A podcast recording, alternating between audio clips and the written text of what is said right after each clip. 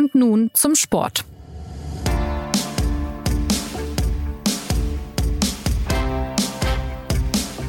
Der FC Bayern tritt in dieser Woche wieder mal eine große europäische Reise an. Es geht nach Paris zum Hinspiel im Achtelfinale der Champions League. Und wenn die Bayern gegen PSG spielen, dann ist immer mit Prominenz zu rechnen. Schließlich tummeln sich beim Katar-Club in Frankreich mit Neymar, Messi und Mbappé gleich drei der größten des Fußballs. Aber im Club und im Team rumort es, wie man so schön sagt. Die Stimmung ist schlecht und so mancher ist angeschlagen. Über die Hintergründe dieses Duells gibt es also einiges zu erzählen und damit herzlich willkommen bei und nun zum Sport, dem Fußballtalk der SZ. Schön, dass Sie eingeschaltet haben, sagt Jonas Beckenkamp. Passend zur Paarung an diesem Dienstag sind heute zwei absolute Experten zu Gast. Bayern-Reporter Christoph Kneer und Stefan Galler, ein ausgewiesener Kenner des französischen Fußballs. Hallo, ihr zwei. Servus, Jonas. Servus, grüß dich. Beginnen wir doch ganz pragmatisch mit der sogenannten Nachrichtenlage. Stefan, wie steht es denn um die Gesundheit von Kilian Mbappé? Meinst du, dass er nach seiner Oberschenkelverletzung jetzt doch spielen kann? Also die Anzeichen verdichten sich, dass er spielt, nachdem er ja am Sonntag zum ersten Mal überhaupt wieder im Mannschaftstraining war, wenn auch nicht komplett über die ganze Distanz.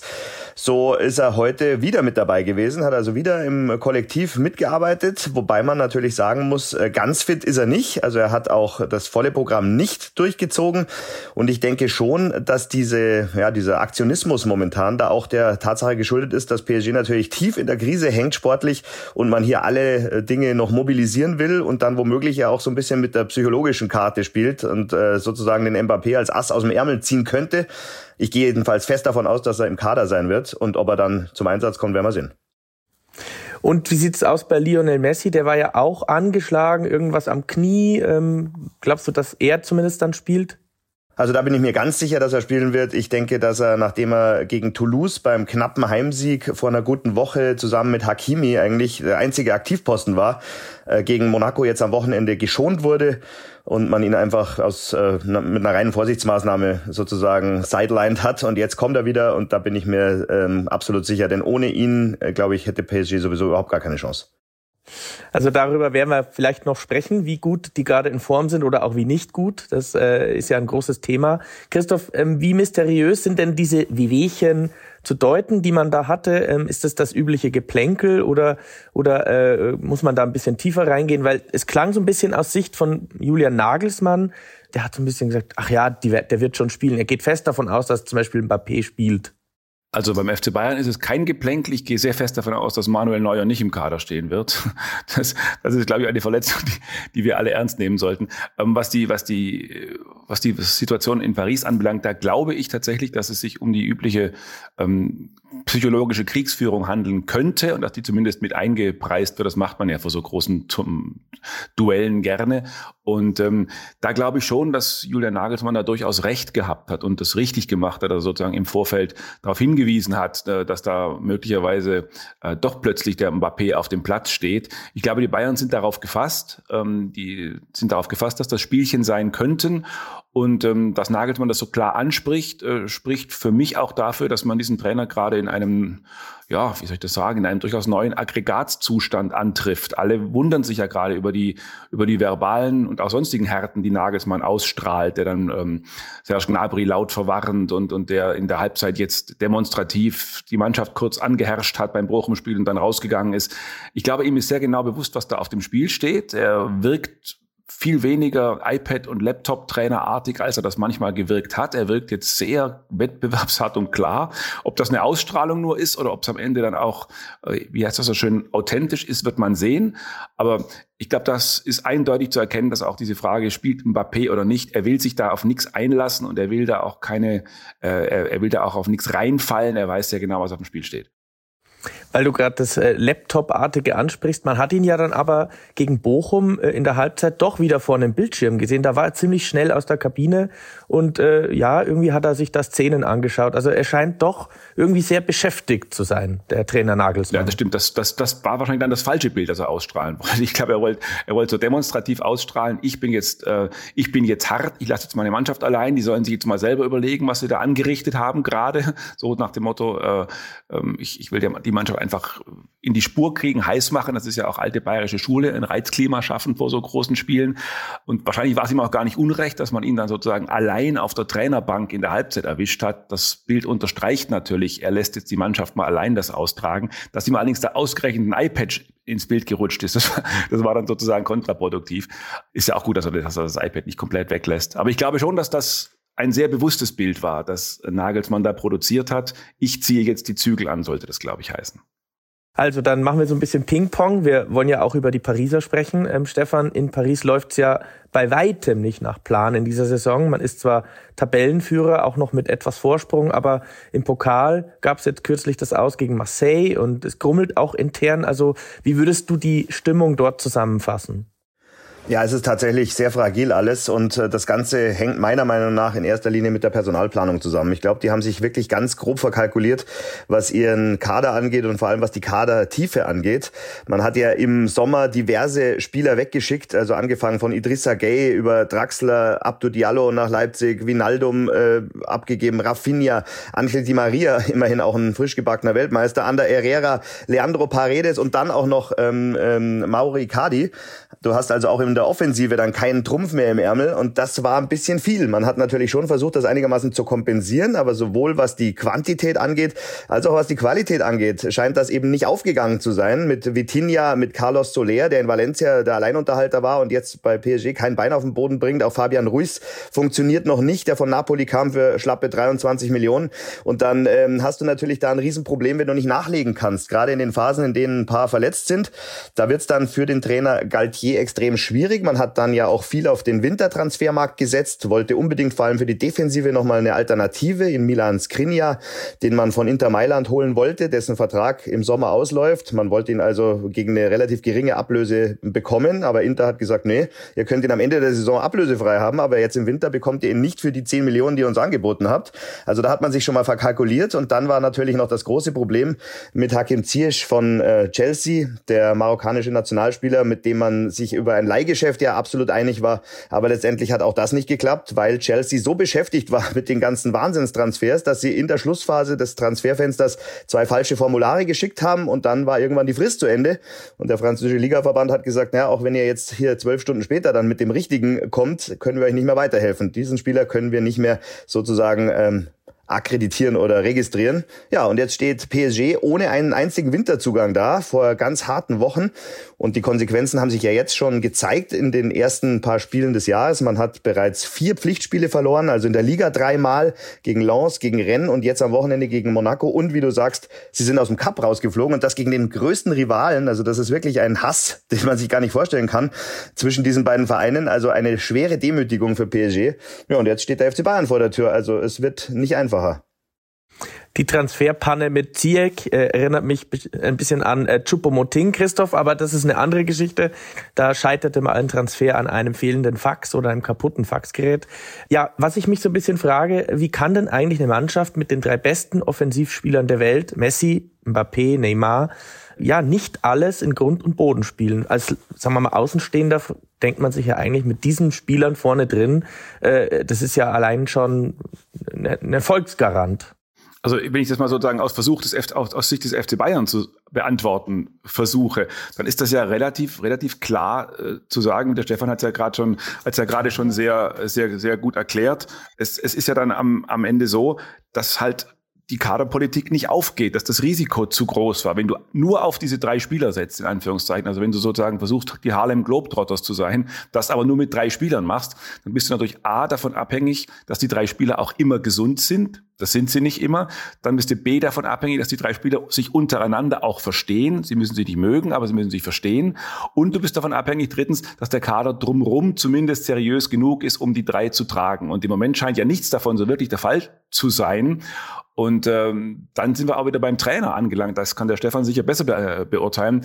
Aber allein schon drei Helden mit riesengroßen Egos, taktisch, selbst wenn die alle drei gesund wären und äh, Füße scharrend in der Box stehen, selbst dann ist es ja schwierig, die drei Helden so abzumischen, dass alle drei das Gefühl haben, ja, ich, ich werde jetzt hier meiner Größe angemessen behandelt. Es gibt ja die wunderbare Geschichte von Thomas Tuchel, als er PSG-Trainer war, dass er mal, er hat erzählt, dass er mal ganz ganz stolz sein erstes Fernsehinterview auf Französisch gegeben hatte und wurde dabei auch gefragt, ob Mbappé mal Weltfußballer werden könnte. Und das hat er ganz brav in feinstem grammatikalischem Schulfranzösisch mit Ja beantwortet. Und am nächsten Tag gab es dann wohl einen riesen Aufstand in der Kabine und da war dann die, ähm, da war dann die die gesamte Beraterschaft von Neymar aufmarschiert und die dann, die, die dann aber gemeint haben, er hätte aber auch sagen müssen, dass Neymar aber auch Weltfußballer werden kann. und das, das sind dann so diese kleinen Eitelkeiten, die wir Normalverdiener uns überhaupt nicht vorstellen können, die aber in so einem Zirkusbetrieb wirklich Relevanz entwickeln können. Und da brauchst du dann schon einen Trainer, der A, taktisch ausgezeichnet ist, und das kann Stefan besser beantworten, ob er das wirklich ist, auf mich wirkt es nicht so,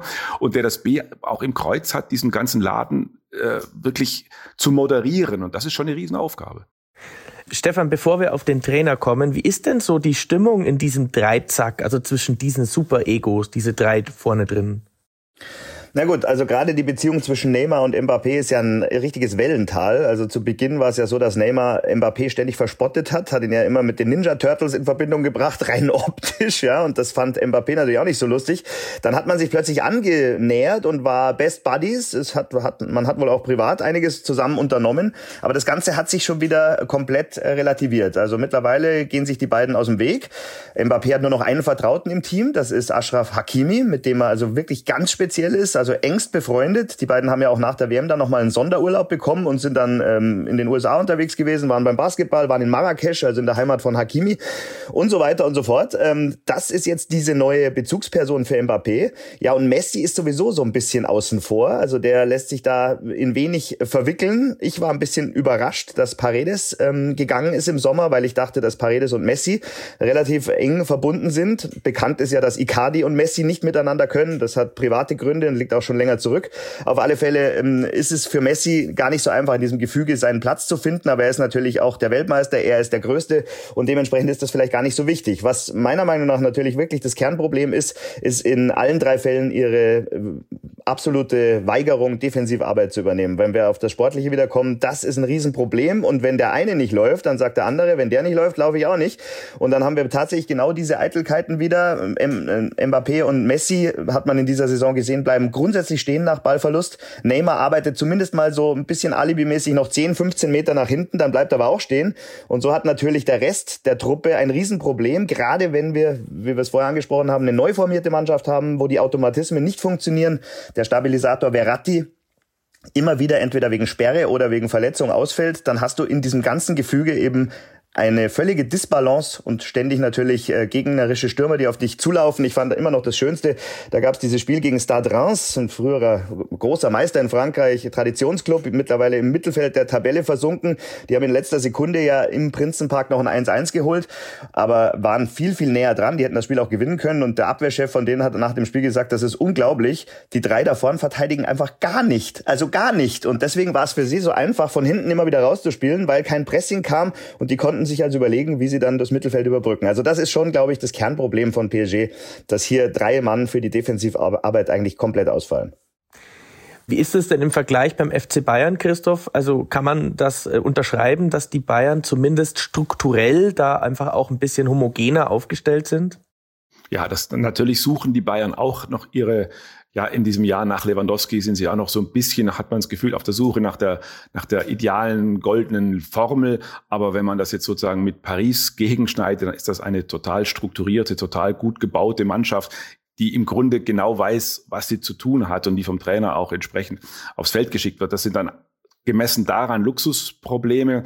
Der FC Bayern ist so ein bisschen ja, in, in letzter Zeit so ein bisschen zu einer Amplitudenmannschaft geworden. Man weiß nie so ganz genau, sind Gnabry und Sané äh, und, und Kingsley Coman, sind die jetzt gerade wirklich in Topform? Haben die jetzt gerade äh, genau die, die Tagesform und die Tageslaune oder sind sie gerade eher so ein bisschen, haben sie gerade eher so ein bisschen die Körpersprache, die man dann kritisiert? Das sind so die FC Bayern Probleme auf einer, das ist auf einer tieferen Ebene ein, ein Zirkus, den man moderieren muss als Trainer. Aber grundsätzlich ist das natürlich eine Mannschaft, die über ihre Doppelsechs Kimmich, Goretzka und über eine inzwischen gut stehende Abwehr ähm, eine klare Struktur hat und sozusagen strukturell und was die Stabilität anbelangt, Paris eigentlich überlegen sein müsste. Jetzt ist es ja so, dass Paris äh, durchaus schon einige Male gescheitert ist. Ich meine, sie waren gegen die Bayern 2020 einmal im Finale der Champions League und sie wollen ja unbedingt diesen Titel fürs Prestige, für Katar, wie auch immer, äh, fürs viele Geld. Ähm, Christoph, glaubst du, dass das für die Bayern ein bisschen ein Vorteil ist, dass sie ähm, diese Erwartungshaltung nicht so ganz verspüren, weil sie haben ja erst kürzlich den, diesen Pokal gewonnen und äh, sie haben eben nicht diesen Druck, dass da Investoren und ein ganzes Land, ein ganzes Emirat dahinter steht? Ich glaube, dass das in der, im Gegenschnitt keinen großen, also das zumindest keinen großen Vorteil für Bayern bedeutet, weil der FC Bayern da nicht drauf guckt, ob der Druck in Chelsea, Paris oder sonst wo größer ist. Die haben schon ihren eigenen Binnendruck in der, in der eigenen Firma. A, aufgrund ihres Vereinslogos, auf dem Mir San Mir und wir gewinnen alles grundsätzlich halt draufsteht und natürlich auch in der aktuellen Gemengelage, wo man schon das Gefühl hat, ich würde jetzt nicht sagen, es brodelt, aber wo man schon Gefühl hat, es ist eine gewisse Anspannung zu erkennen. Und das Manuel Neuer Interview hat natürlich den, die Fährte ein bisschen Richtung Julian Nagelsmann gelenkt. Äh, niemand hat vergessen, dass die Bayern letztes Jahr im Viertelfinale gegen Villarreal ausgeschieden sind. Ähm, Nagelsmann weiß, ob das nun gerecht ist oder nicht, dass man ihm vorrechnen wird, wenn er rausfliegt. Es ist vielleicht wieder nur ein Titel und muss man nicht als Bayern-Trainer. Also da, da ist genug, genug Druck im Team. Ich glaube, dass da dass es keinen Trost oder keine Erleichterung bedeutet, dass die anderen vielleicht einen noch irreren Druck haben. Ich glaube, das kommt bei den Bayern so nicht an. Stefan, es gab Berichte aus Frankreich, habe ich in der Vorbereitung auf die Sendung gelesen, dass bei Paris ein bisschen auch mit psychologischer Hilfe gearbeitet wird. Inwieweit sitzt das denn tief, dass man doch einige Male gescheitert ist und ähm, dass da in den Köpfen doch irgendwas herumspukt? Also das sitzt auf jeden Fall tief und äh, das sind ja wirklich auch ähm, epische Niederlagen, die sie da kassiert haben. Also nach wie vor berühmt natürlich die sogenannte Remontada äh, gegen Barcelona, als man das Hinspiel äh, 4 zu 0 gewonnen hat und dann im Rückspiel bis kurz vor Schluss auch noch irgendwie nur 1-3 hinten war. Am Ende aber 1 zu 6 verlor und tatsächlich ausgeschieden ist.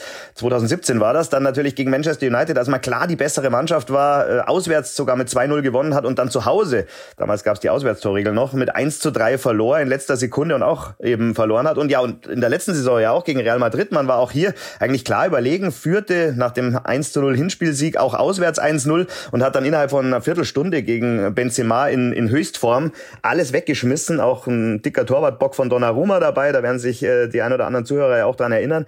Also das sitzt tief und das sind natürlich Niederlagen, die man dann auch im Kopf erstmal verarbeiten muss. Insofern verstehe ich das total, dass PSG alle Register zieht und da mittlerweile auch psychologisch arbeitet. Und wie man hört, ist ja auch Luis Campos, der äh, ja nicht Sportdirektor ist, weil er ja nicht im Organigramm steht, sondern nur offizieller oder inoffizieller Berater.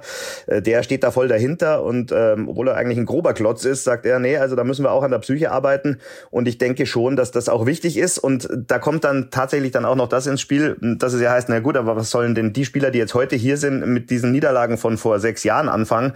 Aber ähm, das hat sich eben dann tatsächlich auch so ein bisschen in die Identität des Clubs reingebrannt. Das heißt, äh, international heißt dann eben, ach PSG, ach, die werden das sowieso in letzter Sekunde wieder aus der Hand geben. Und genau dagegen arbeitet eben auch so ein Mentaltrainer. Also ich denke, das ist schon sinnvoll. Dann würde ich doch gerne nochmal auf die Trainer blicken, Christoph. Ähm, es geht ja vor allem für Julian Nagelsmann tatsächlich um sehr viel. Ähm, in der letzten Saison das Aus gegen Villarreal, da gab es schon so ein gewisses Rumoren. Ähm, wie geht er jetzt in dieses Duell und was würde passieren, wenn er wieder früh ausscheiden würde? Das lässt sich schwer sagen, weil es natürlich auch um die Art und Weise des Ausscheidens gehen würde. Aber man kennt die Bayern ja. Es gibt ja diesen, diesen, diese berühmte FC Bayern-Formulierung, die Kabine verlieren. Also das darf ein Trainer nie machen, die Kabine verlieren. Also dann ist ja Carlo Ancelotti ist ja mit der Diagnose Kabine verloren, plötzlich über Nacht, im Übrigen auch nach einem Spiel in Paris, ähm, entlassen worden. Die Frage ist ja auch immer, wer definiert das dann, ob der Spieler die Kabine verloren hat. Das müssen dann die Vorgesetzten tun. Und da gibt's im Moment keine Hinweise, wonach der ja immer noch junge Trainer das Vertrauen verloren hätte. Also man muss ja auch jetzt, wenn man sich nochmal die aktuellen Personalien anschaut, ähm, er hat den Torwarttrainer aus, äh, aus, aus Hoffenheim bekommen, den er unbedingt haben wollte. Er hat mit, mit, mit Cancelo im, im, im Winter einen Spieler bekommen, der offenbar auch ganz oben auf seinen Lieblingslisten gestanden ist. Also der Verein hat schon auch was getan, um öffentlich zu signalisieren, ähm, wir stehen zum Trainer. Ob das jetzt sozusagen äh, ob das jetzt sozusagen Showpersonalien waren und wie sehr der Verein da wirklich inhaltlich dahinter steht, ist schwer einzuschätzen und das wird auch von diesem Spiel abhängen. Aber sehr klar ist, dass Julian Nagelsmann halt den, den Ernst der Lage erkannt hat, das ist das, was ich, was ich vorhin schon gesagt habe, auch den doppelten Ernst der Lage erkannt hat, A für den Verein, der eben auch nicht ähm, in den Ruf geraten möchte, na, die Bayern sind jetzt plötzlich doch zu einem Viertel- und zu einer Achtelfinalmannschaft geworden, weiter schaffen sie es nicht mehr. Und vor allem zweitens geht es ihm natürlich auch äh, nachvollziehbarerweise auch um die eigene Sache. Er möchte nicht der Trainer sein, der die Bayern zum zweiten Mal hintereinander zu für Bayern Verhältnisse frühen Zeitpunkten aus dem Wettbewerb rauscoacht. Und, und deswegen ist das gerade schon eine sehr, sehr, sehr, sehr spannende Situation rund um den Julian Nagelsmann, weil man gar nicht so genau ermessen kann, ist das jetzt schon Endzeitstimmung und die Bayern-Verantwortlichen äh, fallen schon fast ein bisschen vom Glauben ab bei dem jungen Trainer? Oder ist es genau das Gegenteil? Ist es einfach ein junger Trainer, der einen ganz langen Vertrag hat und der einfach gerade noch immer dazulernt und jetzt ein bisschen die Zügel anzieht und der einfach seinen, seinen Instrumentenkasten erweitert und da noch ganz lang bleiben wird? Ne? Beides ist im Moment möglich. Und in welche Richtung es geht, da werden die beiden Paris-Spiele durchaus einen Hinweis geben. Ja, Stefan, in Paris dreht sich ja auch immer wieder vieles um den Coach. Erst ist da vor einigen Jahren Thomas Tuchel rausgeflogen und dann hat man eineinhalb Jahre mit Pochettino gearbeitet. Ja, und aktuell heißt der Trainer eben Christophe Galtier. Er ist nicht ganz so jung wie Julian Nagelsmann, über 50, glaube ich. Was ist das für einer und warum ist auch er wieder umstritten?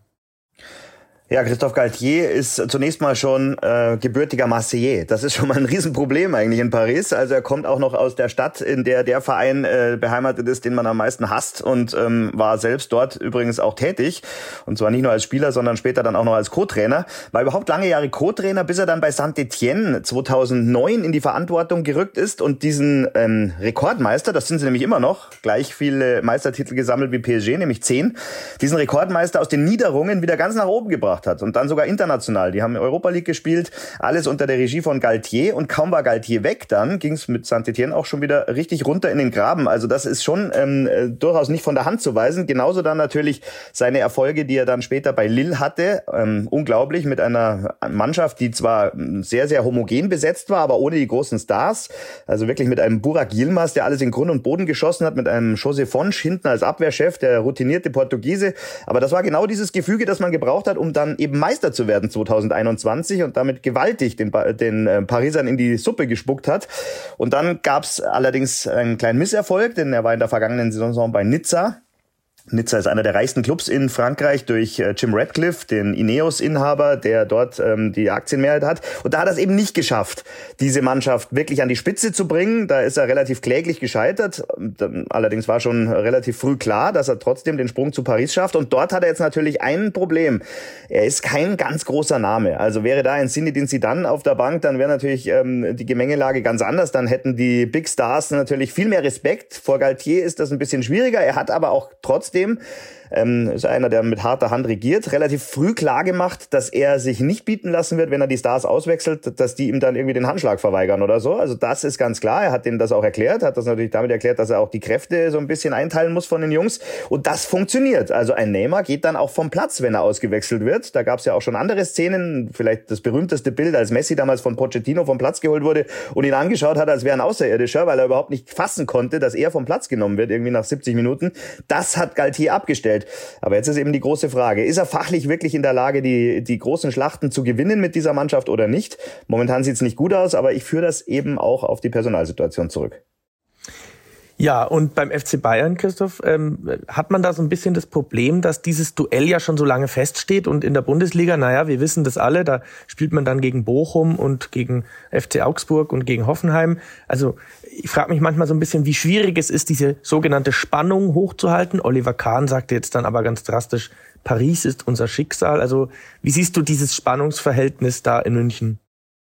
Das ist eins, ein Spannungsverhältnis, das man sozusagen in, im Griff haben muss oder, oder das, mit dem man umzugehen lernen muss, sobald man beim FC Bayern einen Vertrag unterschreibt. Also das ist ja schon das, was ähm, Ottmar Hitzfeld und, und Jupp Heynckes immer, immer, immer können mussten. Also dieses am Mittwoch schon an den Samstag denken, aber noch nicht zu sehr. Und am Samstag schon an den nächsten Dienstag denken, aber noch nicht zu sehr. Also möglicherweise zwei oder drei Spiele sozusagen in einem zu coachen, in einem zu denken, die Personalien so abzumischen, ähm, dass man sagt, den ziehe ich jetzt, den Spieler X ziehe ich jetzt alle drei Spiele durch, den brauche ich jetzt, den mache ich stark. Der Spieler Y, der kriegt mal eine Pause. Ich erkläre ihm aber trotzdem, dass es nur eine Pause ist für den nächstbesseren Gegner, dann, damit er mir nicht vom Glauben abfällt. All das ist in einer, in einer Kabine voller Millionäre wirklich schwierig. Abgesehen vom sportlichen Abmischen ist es auch psychologisch sehr schwierig, da die richtigen Entscheidungen zu treffen und sie nach innen zu kommunizieren.